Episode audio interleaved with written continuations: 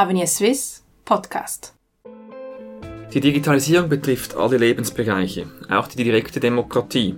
Dies löst zuweilen Ängste aus, gehört die direkte Beteiligung doch zu zentralen Merkmalen des Schweizer Politsystems.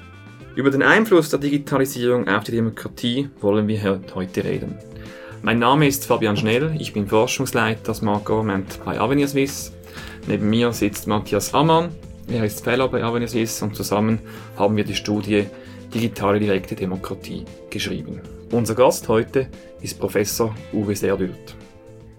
Ich darf unseren heutigen Gast vorstellen. Herr Serdült ist Politikwissenschaftler und hat eine Professur inne an der Ritsumeikan Universität in Japan.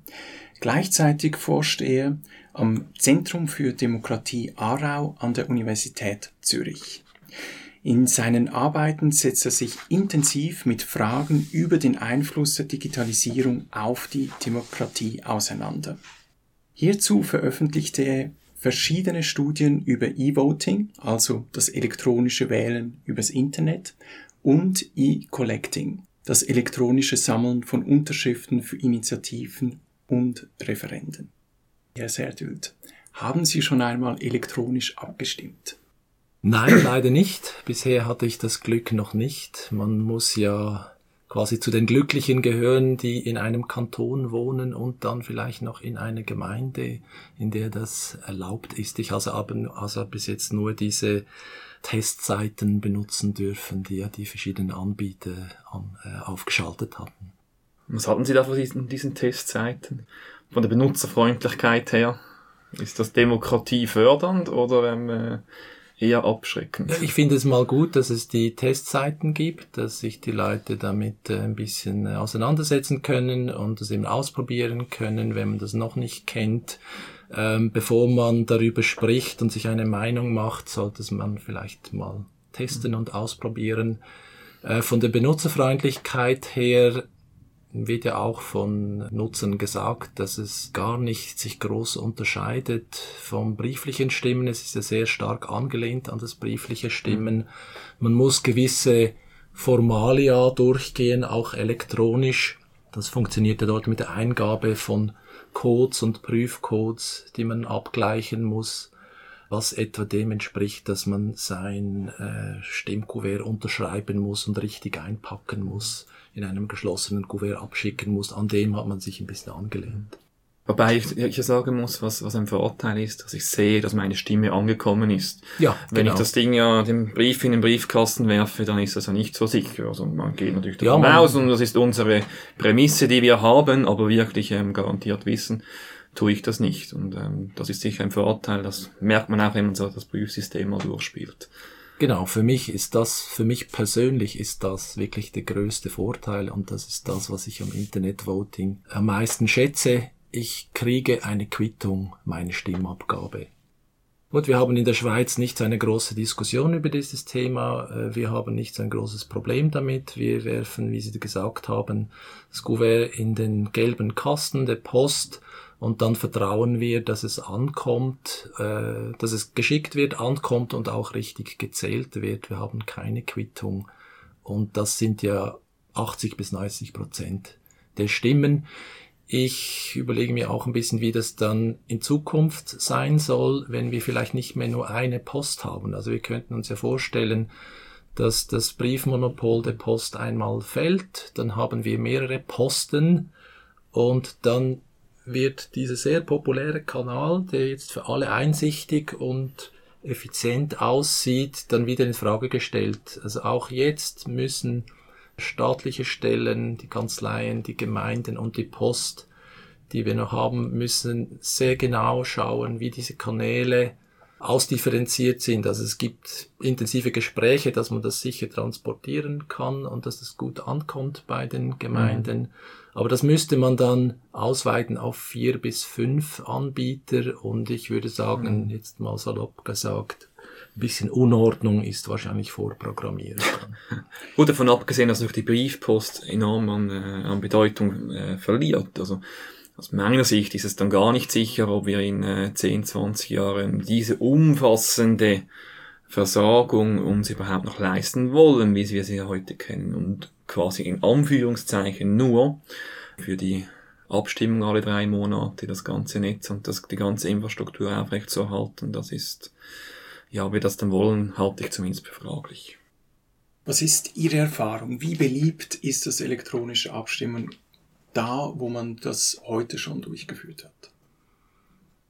Ja, wir haben einerseits haben wir natürlich Umfragedaten und ähm, dort sehen wir, dass eigentlich eine große Mehrheit des E-Voting unterstützt und das gut findet, obwohl man sich man sagt immer so, ja, die Leute sind vielleicht unkritisch und äh, sehen den Sicherheitsaspekt nicht, aber sie sehen beides. Und in unseren Umfragen zeigt sich eigentlich, dass die Leute sich diese Sicherheitsproblematik bewusst sind, aber es trotzdem haben möchten eigentlich. Also die Unterstützung für Internetvoting ist gerade bei der jüngeren Generation sehr hoch. Also es wird fast mit 90 Prozent unterstützt. Auch bei neueren Umfragen ähm, sieht man, dass die Unterstützung immer noch hoch ist, obwohl das jetzt das Internetvoting, der Sicherheitsaspekt stark diskutiert wurde. Es gibt Probleme aktuell mit einigen Systemen und das hat anscheinend der Unterstützung in der breiten Bevölkerung von Internetvoting keinen großen Schaden zugefügt. Anders ist es bei der Elite, bei der politischen Elite. Wir wissen ja, dass es eben ein bisschen Gegenwind gibt für Internetvoting und dass die Elite das eher kritisch sieht. Wenn wir bei den Nutzern selber schauen, dort wo es das gibt, ist äh, der Nutzen sicher am größten bei den Auslandschweizern. Also dort sind die Nutzerzahlen sehr hoch. Die sind schnell über 50 Prozent gestiegen von denjenigen, die abgestimmt haben und haben sich so bei zwei Drittel eingependelt, wenn es keinen Unterbruch gab. Also wir kämpfen in der Schweiz ja immer damit, dass wir ab und zu mal einen Unterbruch haben und das ist natürlich für die Implementation einer neuen Technologie äh, ein bisschen Gift, oder? Die Leute sind Gewohnheitstiere, sie wollen diesen mhm. Kanal dauerhaft zur Verfügung haben. Mal gibt es ihn, mal mhm. wieder nicht. Das kreiert Unsicherheit und ist vielleicht nicht so günstig mhm. für die Einführung eines neuen Stimmkanals. Dann vielleicht eine letzte Frage zum Thema E-Voting. Wie sehen Sie das jetzt in der näheren Zukunft? Wir haben da verschiedene Probleme äh, aufgedeckt. Jetzt werden aber neue Technologien implementiert. Sollte es jetzt etwas stabiler werden? Ja, ich hoffe es. Ich hoffe es. Also wie gesagt, es gibt diese Stop-and-Go-Politik. Ähm, technologisch ist wann soweit. Äh, es gibt auch bei den Informatikern natürlich Diskussion aber diese Systeme sind eigentlich jetzt technisch soweit und äh, ich würde warnen davor, dass man jetzt einfach so ein Moratorium hat von fünf Jahren. Man kann das nicht im Trockenen testen und dann in fünf Jahren wieder mhm. parat haben. Und ich glaube, die sind auch dank kritischer Stimmen und kritischer Diskussion ist man in der Schweiz, glaube ich, technisch sehr gut unterwegs und äh, wir hoffen, dass dann vielleicht im nächsten Jahr schon wieder ein oder zwei Systeme bereit sind. Das ist sicher auch ein Resultat, das wir ähm, äh, gefunden haben. Im internationalen Vergleich sind die Schweizer Systeme wirklich vorne mit dabei. Die Diskussion findet wirklich an, an der sogenannten äh, Research Frontier statt. Also die involvierten Personen nehmen an den Konferenzen an relevanten teil. Und wenn man es vergleicht mit einem System in Estland, wo das ja enorm etabliert ist und nicht mehr wegzudenken aus dem politischen Alltag, sind unsere Sicherheitsstandards eigentlich einiges höher. Kommen wir zu einem anderen Thema, das elektronische Sammeln von, von Unterschriften über das Internet. Matthias, wie würdest du da die aktuelle Entwicklung äh, sehen? Im Parlament finden ja zurzeit die Beratungen statt über ähm, die elektronische Identität, also dass man sich äh, übers Internet eindeutig ausweisen kann. Und wir glauben natürlich, sobald es diese ähm, elektronische Identität gibt, wird natürlich auch der Druck zunehmen, dass dann auch E-Collecting gefordert wird. Und E-Collecting ist ja beim Bund ähm, ein wenig hinten angestellt, also der Fokus ist auf E-Voting, aber wir glauben, dass ähm, E-Collecting äh, früher oder später auch äh, zum Thema wird. Nun muss man sich aber natürlich überlegen, was es bedeutet, wenn E-Collecting einfach eins zu eins ähm, eingeführt wird. Aber zuerst müssten ja noch ein paar Hürden genommen werden, auch mit einer E-ID. Was wären das so die Konsequenzen für die Demokratie, wenn Sie so ein paar Jahre in die Zukunft schauen, Herr Serdürt? Angenommen, äh, würden quasi eines Tages, ohne uns groß Gedanken gemacht zu haben, die elektronische, also elektronische Unterschriften sammeln einführen. Was wäre die, die Konsequenz? Ich äh, glaube, dass die Konsequenzen eigentlich für unser politisches System mit einer ausge sehr ausgebauten direkten Demokratie eigentlich fast höher sind als bei E-Voting. Also das E-Voting, es wird jetzt immer so kontrovers diskutiert und man, wie Sie gesagt haben, man vergisst ein bisschen, dass mit E-Collecting eigentlich viel größere Konsequenz da schlummert für die direkte Demokratie. Wenn es mal eine E-ID gekoppelt ist, ähm, wird es meiner Meinung nach ein relativ leichtes, diese Unterschriftenzahlen zu erreichen. Es wird zum Teil ein bisschen heruntergespielt. Man sagt, es wird immer noch schwierig sein, diese Hürden zu nehmen. Aber ich denke, wenn man sich ein, mal ein Beispiel das einzige Beispiel aus dem Ausland, das wirklich äh, groß äh, E-Collecting betrieben hat, anschaut, es ist eine Referendumsabstimmung in den Niederlanden. Wenn man mal schaut, wie schnell das ging, den Unterschriften sammeln. Ich habe hier die Zahlen rausgeschrieben. In, am ersten Tag hat man 30.000 elektronische Unterschriften gesammelt. In der ersten Woche waren es schon 80.000 und in sechs Wochen waren es dann sage und schreibe 300.000. Äh, also man sieht, mit welchem Speed man elektronische Unterschriften sammeln kann. Und dann sind natürlich unsere Hürden sind hinfällig. Also man kann wahrscheinlich fast jede Hürde dann nehmen, wenn man das bewirbt in sozialen Medien oder auf einer Webseite, die viel Traffic hat ich bringe immer ein bisschen das Beispiel, wenn wir jetzt ein Referendum haben gegen irgendein Verkehrsanliegen und eine Webseite, die Occasion-Autos vertreibt, dort Werbung schaltet äh, für ein Referendum, dann sehen das zehn bis hunderttausende in kürzester Zeit. Und das heißt eigentlich, dass Webseiten mit viel Traffic oder Organisationen, die viele E-Mails haben, eigentlich einen riesen Vorteil haben und eigentlich diese Hürden relativ schnell umgehen können. Also das müssen wir uns überlegen. Grundsätzlich kann man sagen, dass das Volksrecht eigentlich gestärkt wird, weil es wird A günstiger und B eben leichter Interessengruppen übers Internet anzusprechen. Weil heute kann man ja schon sagen, ist es eigentlich ein sehr ressourcenintensives Unterfangen oder? und eigentlich ähm, einigen wenigen gut organisierten Initiativko Initiativkomitees vorbehalten, eine Initiative zu lancieren. Also könnte man schon sagen, dass der, der ursprüngliche Charakter eben von, von diesem Volksrecht dann wieder vermehrt zum Tragen kommen könnte.